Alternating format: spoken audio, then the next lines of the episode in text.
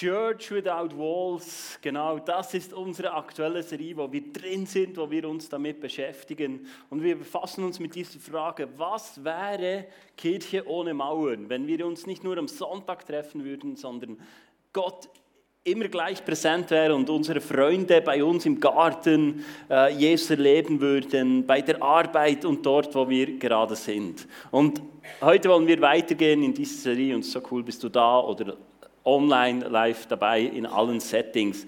Und ich möchte dir zum Start gleich eine Bibelstelle vorlesen, ähm, wo Paulus uns mitnimmt, wie er das handhabt, ähm, Menschen für Jesus zu gewinnen. Und ich lese vor aus 1. Korinther 9, Verse 19 ab Vers 19. Denn obwohl ich frei bin von allem, habe ich mich doch allen zum Knecht gemacht und desto mehr Menschen zu gewinnen. Den Juden bin ich wie ein Jude geworden, damit ich die Juden gewinne. Denen, die unter dem Gesetz sind, bin ich geworden, als wäre ich unter dem Gesetz, damit ich die unter dem Gesetz gewinne. Denen, die ohne Gesetz sind, bin ich geworden, als wäre ich ohne Gesetz, obwohl ich vor Gott nicht ohne Gesetz bin, sondern Christus gesetzesmäßig unterworfen, damit ich die gewinne, die ohne Gesetz sind. Den Schwachen bin ich wie ein Schwacher geworden, damit ich die Schwachen gewinne. Ich bin allen alles geworden, damit ich auf alle Weise etliche rette. Dies aber tue ich um das Evangelium willen, um an ihn teilzuhaben. Das ist das, was Paulus schreibt in dieser Passage. Und wir haben den Titel gewählt für diese heutige Predigt, ist, gebt Mitmenschen einen Wert. Weil ich glaube, es fasst ein wenig das zusammen, was in dieser Bibelstelle ähm, zum Ausdruck kommt. Gebt deinen Mitmenschen einen Wert. Gib deinem Mitmenschen einen Wert. Aber was mich am Anfang von dieser Bibelstelle beeindruckt hat, ist, dass Paulus schreibt, er ist frei. Wie frei bist du, wenn es darum geht, Menschen von Jesus zu erzählen? Wie frei bist du? Bist du völlig ungezwungen, hast du gesagt, diese Serie, die finde ich so cool. Church Without Walls. Oder Evangelisation, Menschen von Jesus zu erzählen. Das ist genau mein Thema. Ich bin total frei. Ich erzähle allen von Jesus, als wäre es das Normalste. Weil Paulus schreibt, er ist frei. Oder schwingt bei dir noch Ängste mit? Oder denkst du, ich sollte mehr? Vielleicht ist es das, was hochkommt bei dieser Serie bei dir und du denkst, ja, ich sollte mehr von Jesus erzählen. Letzte Woche hatte Anna den Eindruck, dass Leute da sind, die, du, es ist wie eine Last für dich. Und du denkst, ich sollte noch mehr. Aber Paulus schreibt, er ist frei. Ich möchte dir eine Bibelstelle vorlesen und mir hilft das extrem. In Römer 1 steht,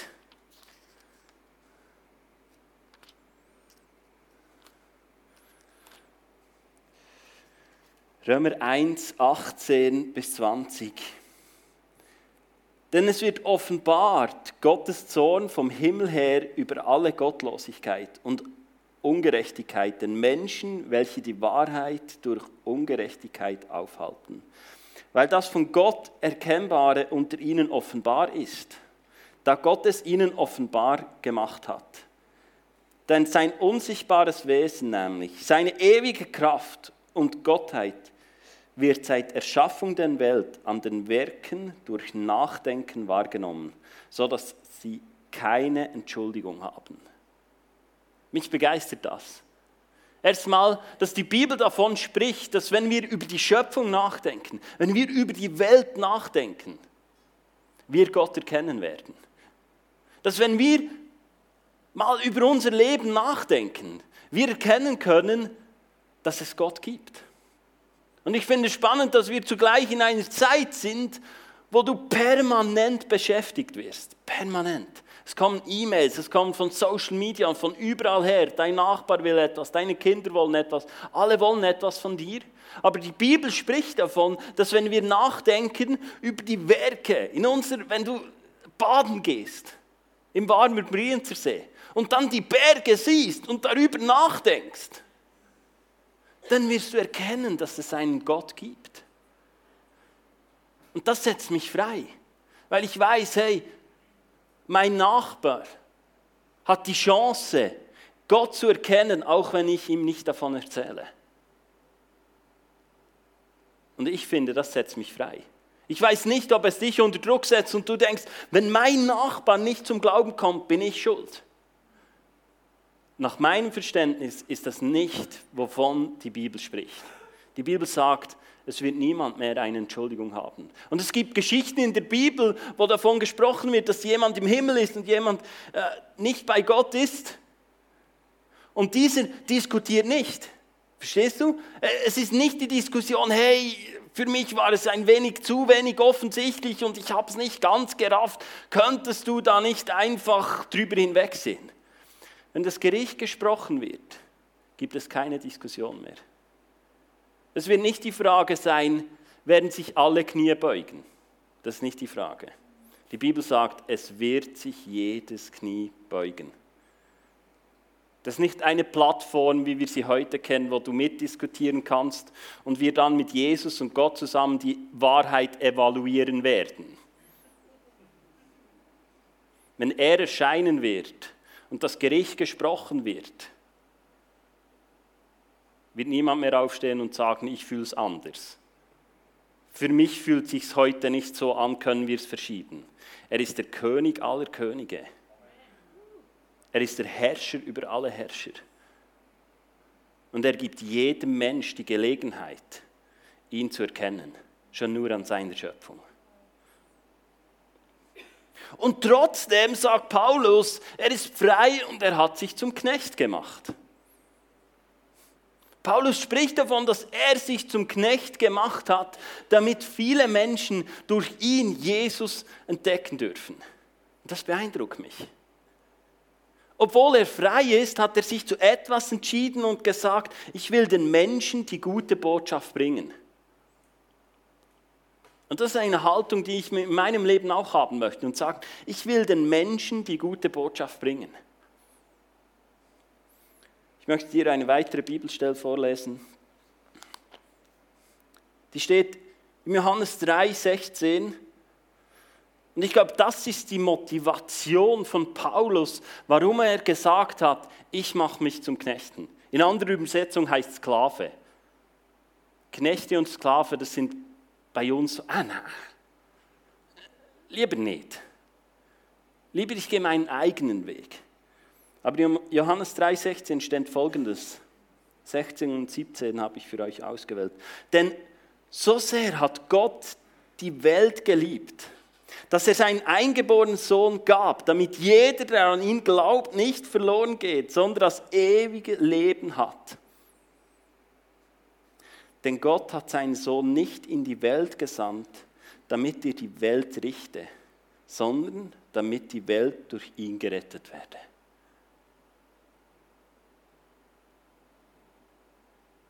Ich glaube, wir könnten ein Jahr darüber predigen. Und wir hätten das immer noch nicht verstanden. Wir haben es vorhin gesungen.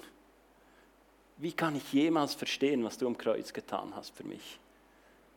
Und dieser Gott sucht Gemeinschaft mit dir.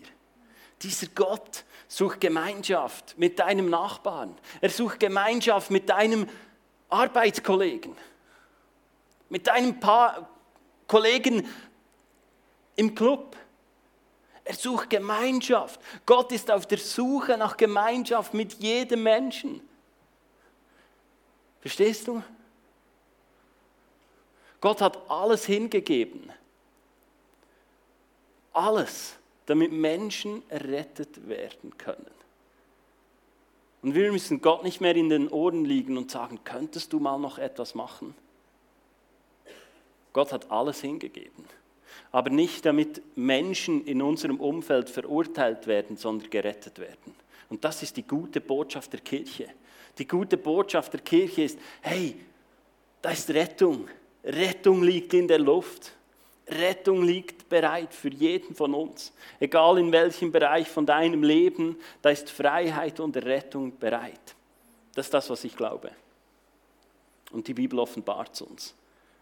Und Jesus ist nicht gekommen, um uns zu verurteilen. Er ist nicht gekommen, um dir zu sagen, es ist noch nicht genug, wie du deinen Mitmenschen von Jesus erzählst, sondern da ist deine Retterliebe, da ist dein Vaterherz, das sich sehnt nach jedem Einzelnen von uns. Und er sagt, ich habe so viele gute Dinge für dich bereit. Und es war diese Woche, als ich ähm, mir die Frage stellte im Uni-Hockey-Training, was machst du jetzt, wenn sich jemand verletzt im Training?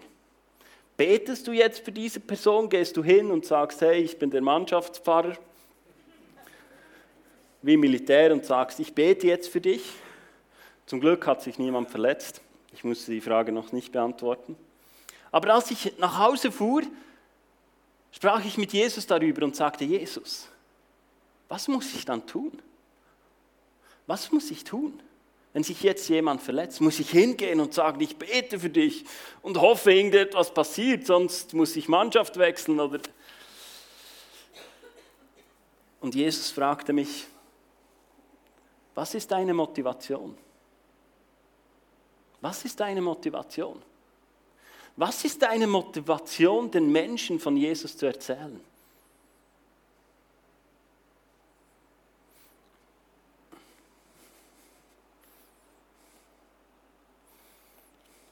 Ist es ein Mahnfinger, der sagt, hey, du solltest ein wenig mehr, du solltest mehr von Jesus erzählen, du solltest mehr für Menschen beten. Und du denkst, ja stimmt, ja, eigentlich sollte ich mehr.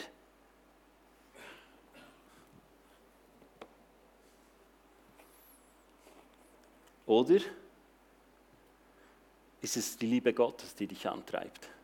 Ist es das Vaterherz, das dich antreibt, Menschen von Jesus zu erzählen? Und nicht, weil du musst und denkst, uh, sonst, sonst sagt dann Jesus, die Penalty verpasst. Was ist deine Motivation? Wenn du dich in Situationen hineinversetzt, wo du Menschen siehst, wo leiden,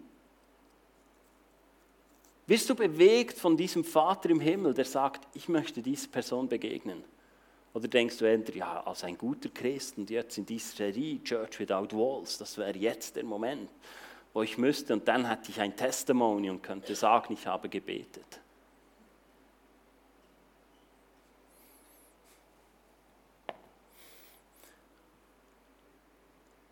Und mir ist etwas aufgefallen im Johannes 3, in dieser Geschichte wo, dies, wo das steht, dass Gott seinen Sohn hingegeben hat, aus Liebe, dass er alles hingegeben hat, um die Menschen zu retten. Es ist spannend, dass dies in einem Kontext passiert, wo eine Person zu Jesus kommt. Und ich möchte diesen Vers vorlesen, Johannes 3, Verse 1 und 2. Es war aber ein Mensch unter den Pharisäern namens Nikodemus, ein Oberster der Juden. Der kam bei Nacht zu Jesus und sprach zu ihm, Rabbi, wir wissen, dass du ein Lehrer bist, der von Gott gekommen ist. Denn niemanden kann diese Zeichen tun, die du tust, es sei denn, dass Gott mit ihm ist. Warum kam Nikodemus bei Nacht? Warum? Und warum sprach er Jesus an und sagte, wir wissen, dass du ein Lehrer bist? Ein paar Verse weiter offenbart sich Jesus aber nicht als Lehrer, sondern er sagt, ich bin gekommen, um zu retten. Warum hast du eine Beziehung mit Jesus? Willst du ihn als Lehrer haben? Oder brauchst du ihn als Retter in deinem Leben? Was ist dein Antrieb? Was ist der Grund, warum du dich Christ nennst? Ist es, weil du da hineingeboren wurdest und du weißt, es gibt Dinge, die du erfüllen musst. Du kommst am Sonntag in die Kirche, heute ist es schon einfacher, da kannst du Livestream schauen. Und du erfüllst Dinge, weil du Jesus als Lehrer siehst. Oder bist du so demütig? und sagst, Jesus, ich brauche dich als Retter. Ich brauche dich als Retter. Nikodemus kam, weil er von Jesus lernen wollte, wie man es richtig macht. Aber Jesus möchte dir Dinge nicht einfach lehren. Er möchte dich retten aus Dingen heraus, aus Situationen, aus Lebensumständen möchte er dich retten. Und genauso unsere Menschen in unserem Umfeld. Jesus kam nicht, um sie zu lehren, damit sie ein besseres Leben führen können per se, sondern damit sie eintauchen in eine Liebesbeziehung, die ihr Herz verändern wird. Und daraus heraus resultiert eine neue Haltung und eine neue Art zu leben. Aber wir sollten die richtige Reihenfolgen begehen, damit wir in das hineinwachsen, was Gott für uns designt hat. Wenn du ohne Liebe Jesus annimmst und einfach versucht, ihn nachzuahmen, wirst du in Religiosität enden. Wenn wir aber beginnen zu verstehen, dass es einen Gott gibt, der uns so sehr nachjagt und sagt, ich liebe es, mit dir Zeit zu verbringen. Ich liebe es, mit deinem Nachbarn Zeit zu verbringen. Wenn das unsere Motivation ist, werden wir mit einer anderen Haltung zu Jesus kommen. Und wenn wir schauen, es war ein nettes Gespräch, das uns viel offenbart hat, die Geschichte mit Nikodemus. Und es war super und Nikodemus hat viele gute Fragen gestellt. Aber wenn wir ein Kapitel weitergehen, begegnet Jesus dieser Frau am Brunnen, die einen Retter brauchte. Und sie ging als veränderter Mensch aus einer Begegnung mit Jesus heraus. Und das wünsche ich mir für meine Freunde. Das wünsche ich mir für meinen Nachbarn, dass sie als veränderte Menschen aus einem Gespräch mit mir hinausgehen können und sagen, da ist mehr drin als einfach ein Pastor, der sagt, wie man leben sollte. Oder der Stündler von nebenan. Sondern sie werden berührt von dieser Liebe. Aber wenn wir den Menschen von Jesus erzählen, weil wir glauben, wir müssen, wird es nicht die Frucht bringen, wo Jesus dich und mich dazu berufen haben. Und wir sind berufen, Menschen einen Wert zu geben. Menschen in unserem Umfeld einen Wert zu geben. Und äh, ich habe Benny Reget gefragt, ob äh, wir heute ein wenig darüber sprechen können, so in den nächsten zwei Stunden. Das Essen wird dann gleich hier serviert. Nein, Nein, ich habe Benny gefragt, ob wir kurz darüber austauschen können, wie Sie es machen. Ähm, Benny, komm doch schon mal auf die Bühne. Ich nehme die da noch weg, nicht, dass ihr plötzlich das Gefühl habt, einer ist der Lehrer und der andere. Genau. Hey, cool, dass du äh, Zeit hast. Du musst nichts machen, du kannst gleich sprechen. Genau. Ähm, wer Benny nicht kennt, du bist Unternehmer, du hast, äh, bist im IT-Bereich ähm, aktiv, genau, und du hast circa 200 Mitarbeiter, ist mein Stand, genau, vielleicht sind es schon mehr. und mich, äh, ich, ich habe dich gefragt, ob wir darüber sprechen können, wie ihr das in der Firma macht, wie du das im Business machst, ähm, ob du jeden Tag so mit der Bibel rumläufst oder wie das konkret aussieht, genau. Danke, dass du dir Zeit nimmst.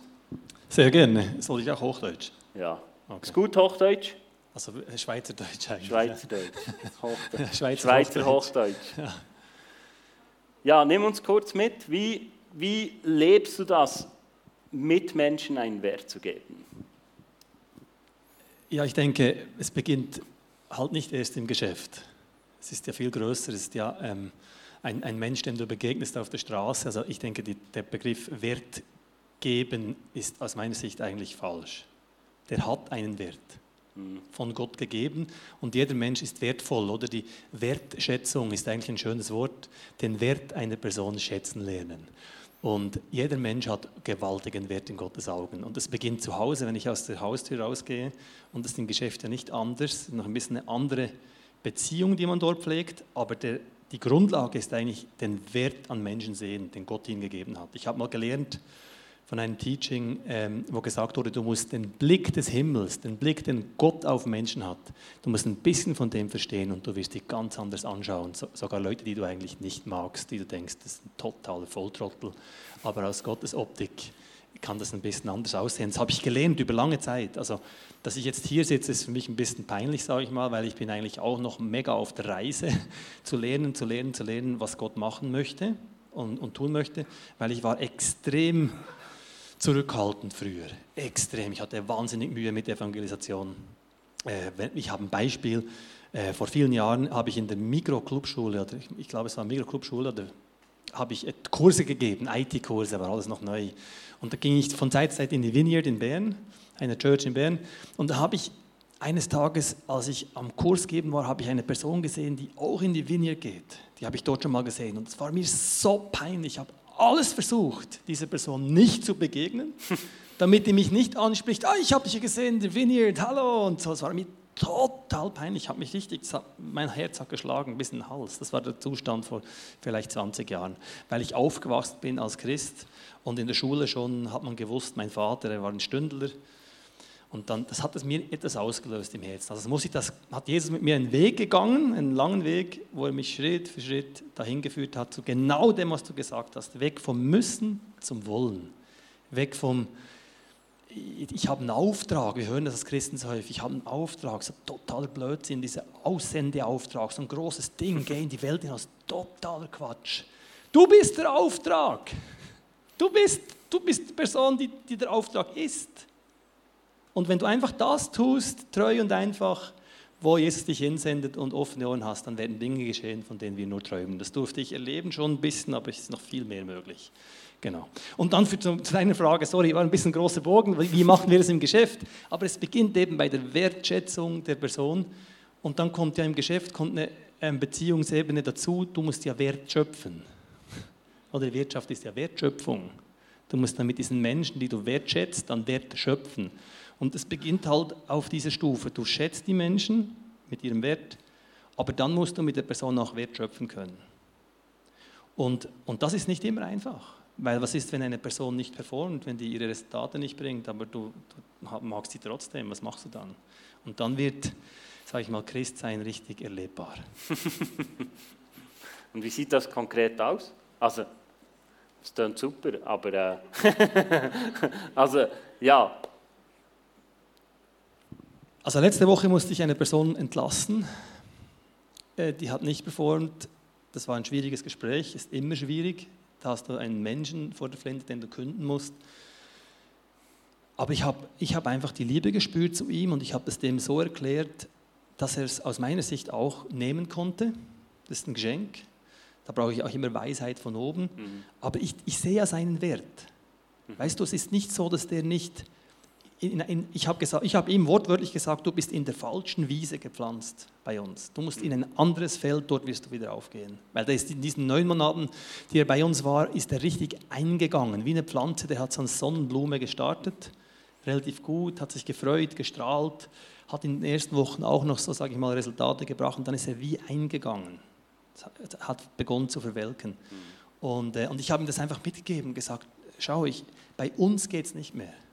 Du hast wie, das merkt man dann auch, du hast wie intern die Menschen verloren. Weißt du, die, die, die, die vertrauen dir nicht mehr, sie mhm. folgen dir nicht mehr nach. Sie, und, und das hat er dann verstanden und das war für ihn immer noch eine schwere Situation, aber ich glaube, wenn du das wertschätzend macht, machst, aus, aus, einem, aus einem Fundament der Liebe, dann ist es einfach eine andere Message. Und das kommt nicht immer gleich gut an. Es gibt Menschen, die würden heute sagen, ich bin, ich sage das Wort nicht, das A-Wort, ich bin ein richtiges A-Loch. Ähm, weil sie mich nicht mögen oder weil ich vielleicht auch Fehler gemacht habe in der Vergangenheit. Also ich habe längstens nicht alles richtig gemacht, mache immer noch viele Fehler. Mhm. Aber ich glaube, der, die Grundlage ist dieses Wertschätzen. Mhm. Und dann musst du im Business musst du auch wertschöpfen können.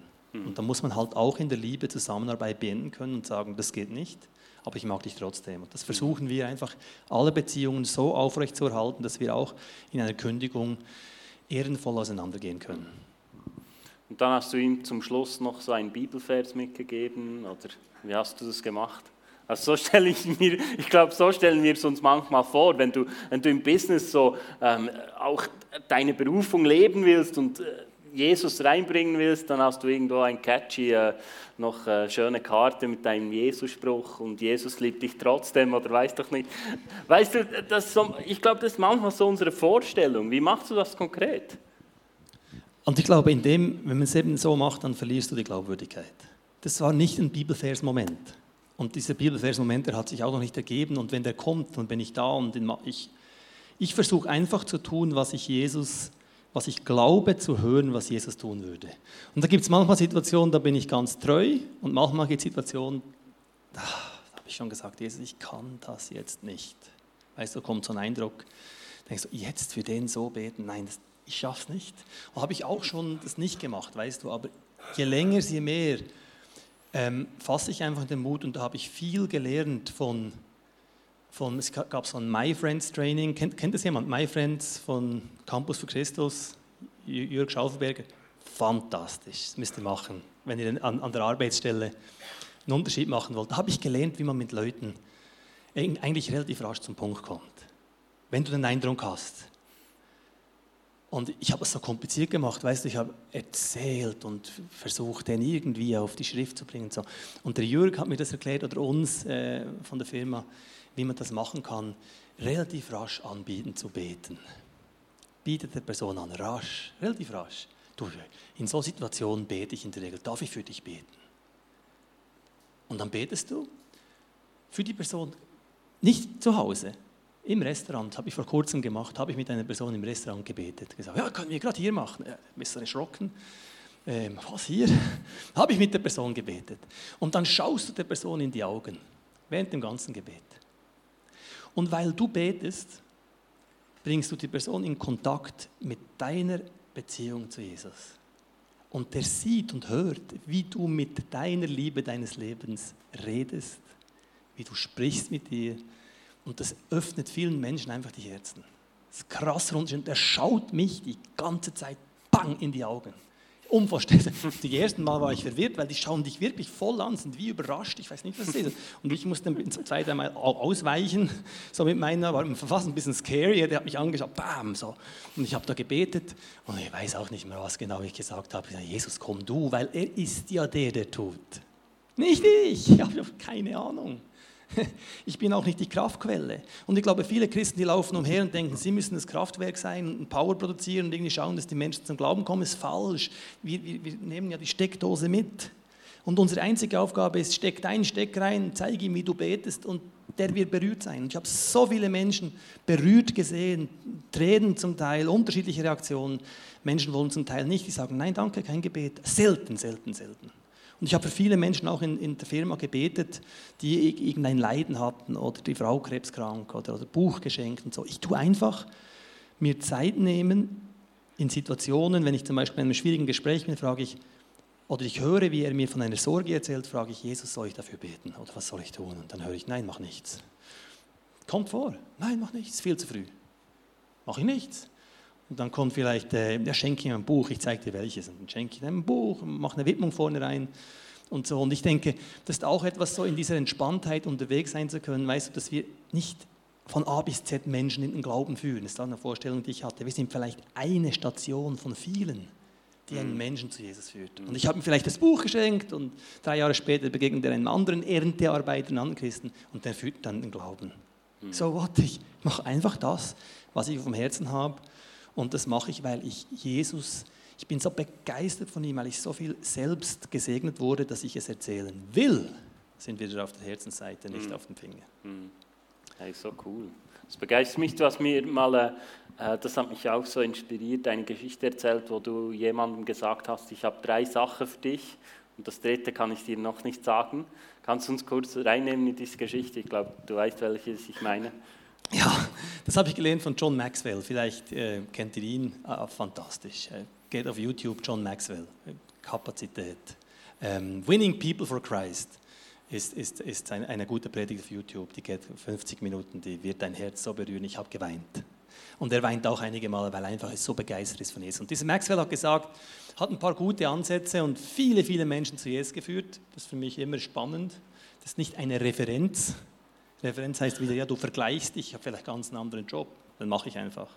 Auch wenn ich nie eine Bekehrung sehe in meinem Leben, ich bin total in Peace. Ähm, aber der sagt, und das glaube ich auch ein weiterer Punkt, der extrem wichtig ist für uns, dass wir denken, wir müssen, statt wir wollen, dass das, was wir mit uns tragen, ist das Kostbarste, was das Universum kennt. Es gibt nichts Kostbareres, mhm. nichts Vergleichbares.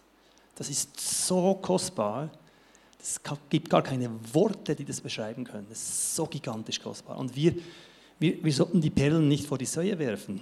oder? Sagt mhm. Jesus. Und der hat auch ein paar radikale Ansätze, wie mit der phönizischen Frau und so, mit dem Brosamen. Und John Maxwell sagt auch, er, er, mit, mit vielen Menschen fährt er die Methode, dass er sagt, du bist noch nicht ready für das für diesen Schatz. Also es hat nicht einen Schatz. Aber. Und das habe ich dann mit einem Mitarbeiter umgesetzt von mir, den ich im Team hatte, äh, und hat dann gesagt, ja, Phil, ähm, äh, Mitarbeitergespräch, hast du eine Gelegenheit, sprichst du über das Business, habe ich zwei Punkte gesagt über das Business und der dritte Punkt war über ihn, habe ich gesagt, kann ich dir noch nicht sagen, du bist noch nicht ready. Hättest du seine Augen sehen sollen, oder? du bist noch nicht bereit. Und er hat dann nie mehr auf das eingehängt, nie. Hat das nie erwähnt, auch später nicht. Habe ich gedacht, okay, war ein Versuch wert, funktioniert nicht so gut. Aber dann hat er gekündigt und ist, hat eine andere Arbeitsstelle angenommen. Und beim Austrittsgespräch, beim Mittagessen, spricht er mich an auf das. Leute, was war das letzte? Der dritte Punkt. Und dann habe ich gewusst, ja, jetzt, jetzt ist, dann habe ich ihm von Jesus erzählt, was ich glaube, was ich sehe in seinem Leben. Er hat viel mit mir geteilt, habe ihm ein Buch geschenkt zum Abschied und habe gemerkt, er, er war richtig berührt. Er war richtig berührt. Mhm. Und ich glaube auch, dass es etwas ist, nicht, dass man aus denen eine Methode oder Systematik machen soll. Ich glaube, so Systematiken sind das, was Christen gerne haben. Was bist du für ein Typ von Evangelist? Bist du der eben Kühlschrank? Nicht, dass das schlecht ist, mhm. aber wir machen gerne so die Muster und dann bin ich dort drin und dann mache ich es einfach so. Ich glaube, mach so, wie du es auf dem Herzen hast, wie du spürst mit mhm. Jesus zusammen. Er ist da, er ist die Steckdose, die Kraftquelle. Und dann werden Dinge geschehen, die, die die dich herausfordern. Und da bin ich immer noch am Lernen. Ich sage auch dort, wo ich mal gescheitert bin vor nicht allzu langer Zeit, war bei meinem Coiffeur, das ist so ein ziemlich äh, wilder Platz, da kommen viele Leute, äh, ziemlich intensive Menschen, Gesicht tätowiert, viele schwule Lesben, viele auch die wirklich aktiv harte Drogen nehmen. Ähm, und das ist dann ein, ein, Platz, das spezielle Platz ist eigentlich eine ganz coole Frau äh, und gehe seit Jahren noch aus der alten Zeit zu ihr. Ähm, und, und dann komme ich da hin, da hat hinten so ein kleines Räumchen, wo man sitzt. Und dann sind dort sie und ihr Coiffeurpartner, sie ist nicht mit dem zusammen, aber einfach mit dem sie auch den Salon hat. Und dann sind noch zwei, drei andere, so ein bisschen illustre Gestalten dort. Und dann sagt mir ihr Partner, er habe seit drei Wochen Kopfweh, wie verrückt. Und als er das sagt, ich hatte noch keine Zeit zum Nachdenken, keine Sekunde, ist einfach so dieser Impuls, bete für ihn. Da kommt einfach so, bete für ihn. Dann denke ich, nein, das kann ich nicht hier, das geht nicht. Ich kenne die Maria, ich kenne ihn, den Matt, ich, die crazy Guys dort und ich habe wirklich versagt. Anführungszeichen. Und, und bin dort rausgelaufen äh, gelaufen und habe gedacht, Jesus, ich, ich, ich habe es nicht übers Herzen gebracht, hatte den Mut nicht. Und das ist das Schöne an Jesus, dass du eben nicht, du hast gesagt, er ist gekommen, um zu retten, nicht zu verurteilen. Und dann geht er mit dir, wenn du umgefallen bist, wenn ein Kind laufen lernt, dann sagst du nicht, du bist ein Versager, wenn es umfliegt. Ne?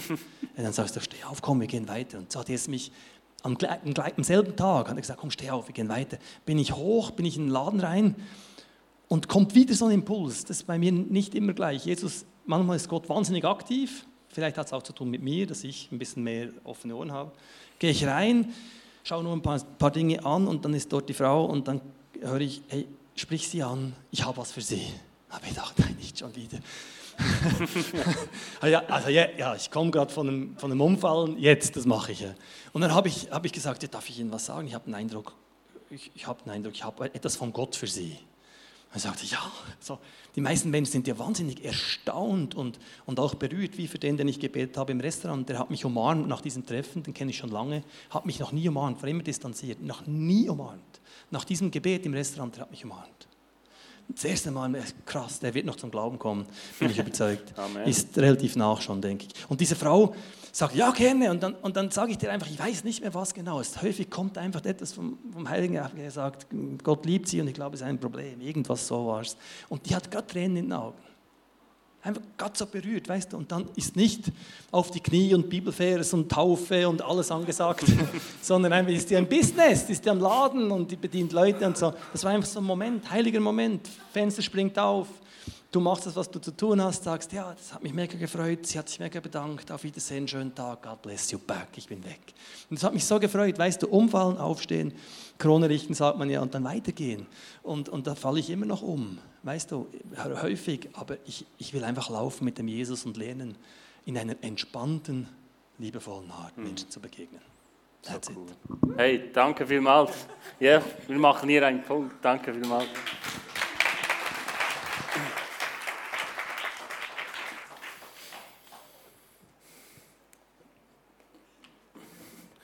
Die Band kann nach vorne kommen.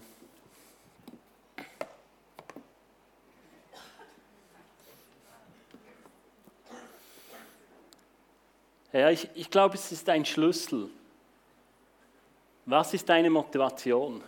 Ist es aus Liebe heraus oder aus, aus einem Mahnfinger, vielleicht auch aus Religiosität?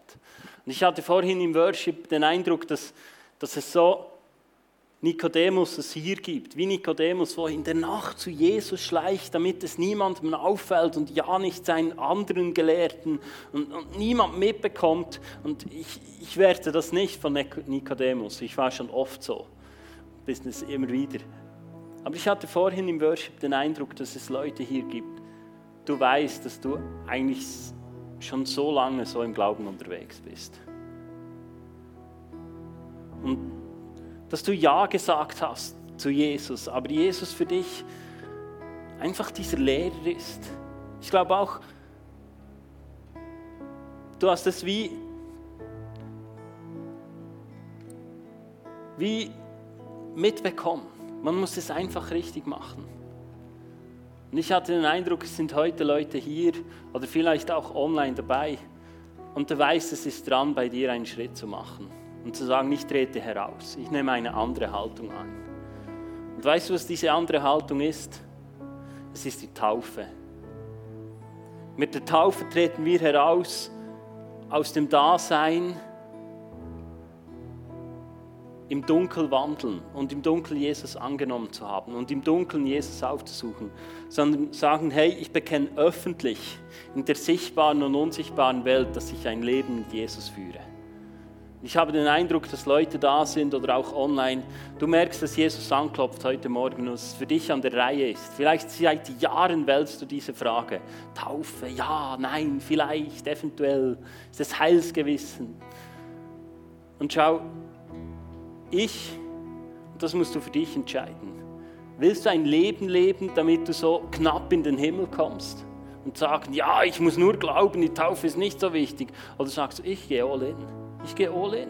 Ich habe diese Liebe erlebt. Ich gehe all in. Ich mache es öffentlich.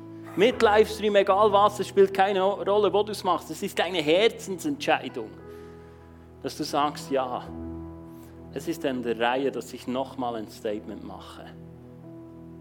Weil das ist der einzige Weg, wo es dir gelingen wird, dass du Mitmenschen einen Wert geben kannst, wie es Jesus ihnen geben möchte. Benny und ich, wir hätten dir jetzt zehn Dinge auflisten können und dann die ins Portemonnaie nehmen können und jetzt mal beim Arbeiten, uh, da habe ich gerade Punkt 1, äh, Punkt 2. Der Heilige Geist will zu dir sprechen. Wer sich zu ihm bekennt, zu dem wird sich Jesus bekennen. Und das möchte ich dir einfach auf den Weg geben, weil ich es aufs Herz bekommen habe. Und steht doch auf, ich will für uns beten.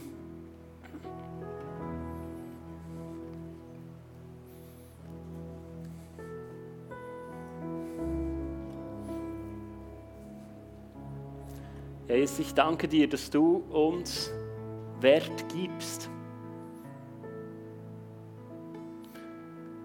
Dass du uns Wert gibst dort, wo wir sind und wie wir sind.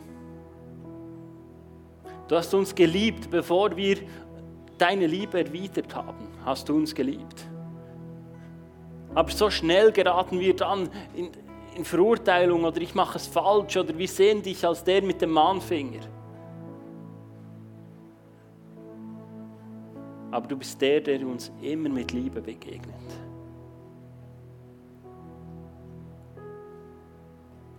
Und ich danke dir, dass du uns heute Morgen einfach mit dieser Liebe begegnest. Damit wir wieder Menschen mit dieser Liebe begegnen können. Wie es Benny gesagt hat, damit wir einfach ein Durchfluss sein können für deine Liebe. Damit wir Menschen einfach zeigen können, wie wir die Liebe, die Beziehung zu dir leben. Und wie die Liebe uns verändert hat.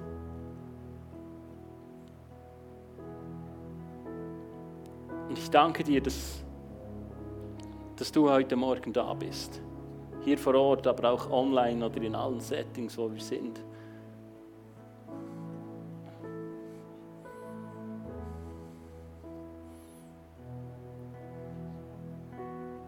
Danke, dass deine Liebe bedingungslos ist.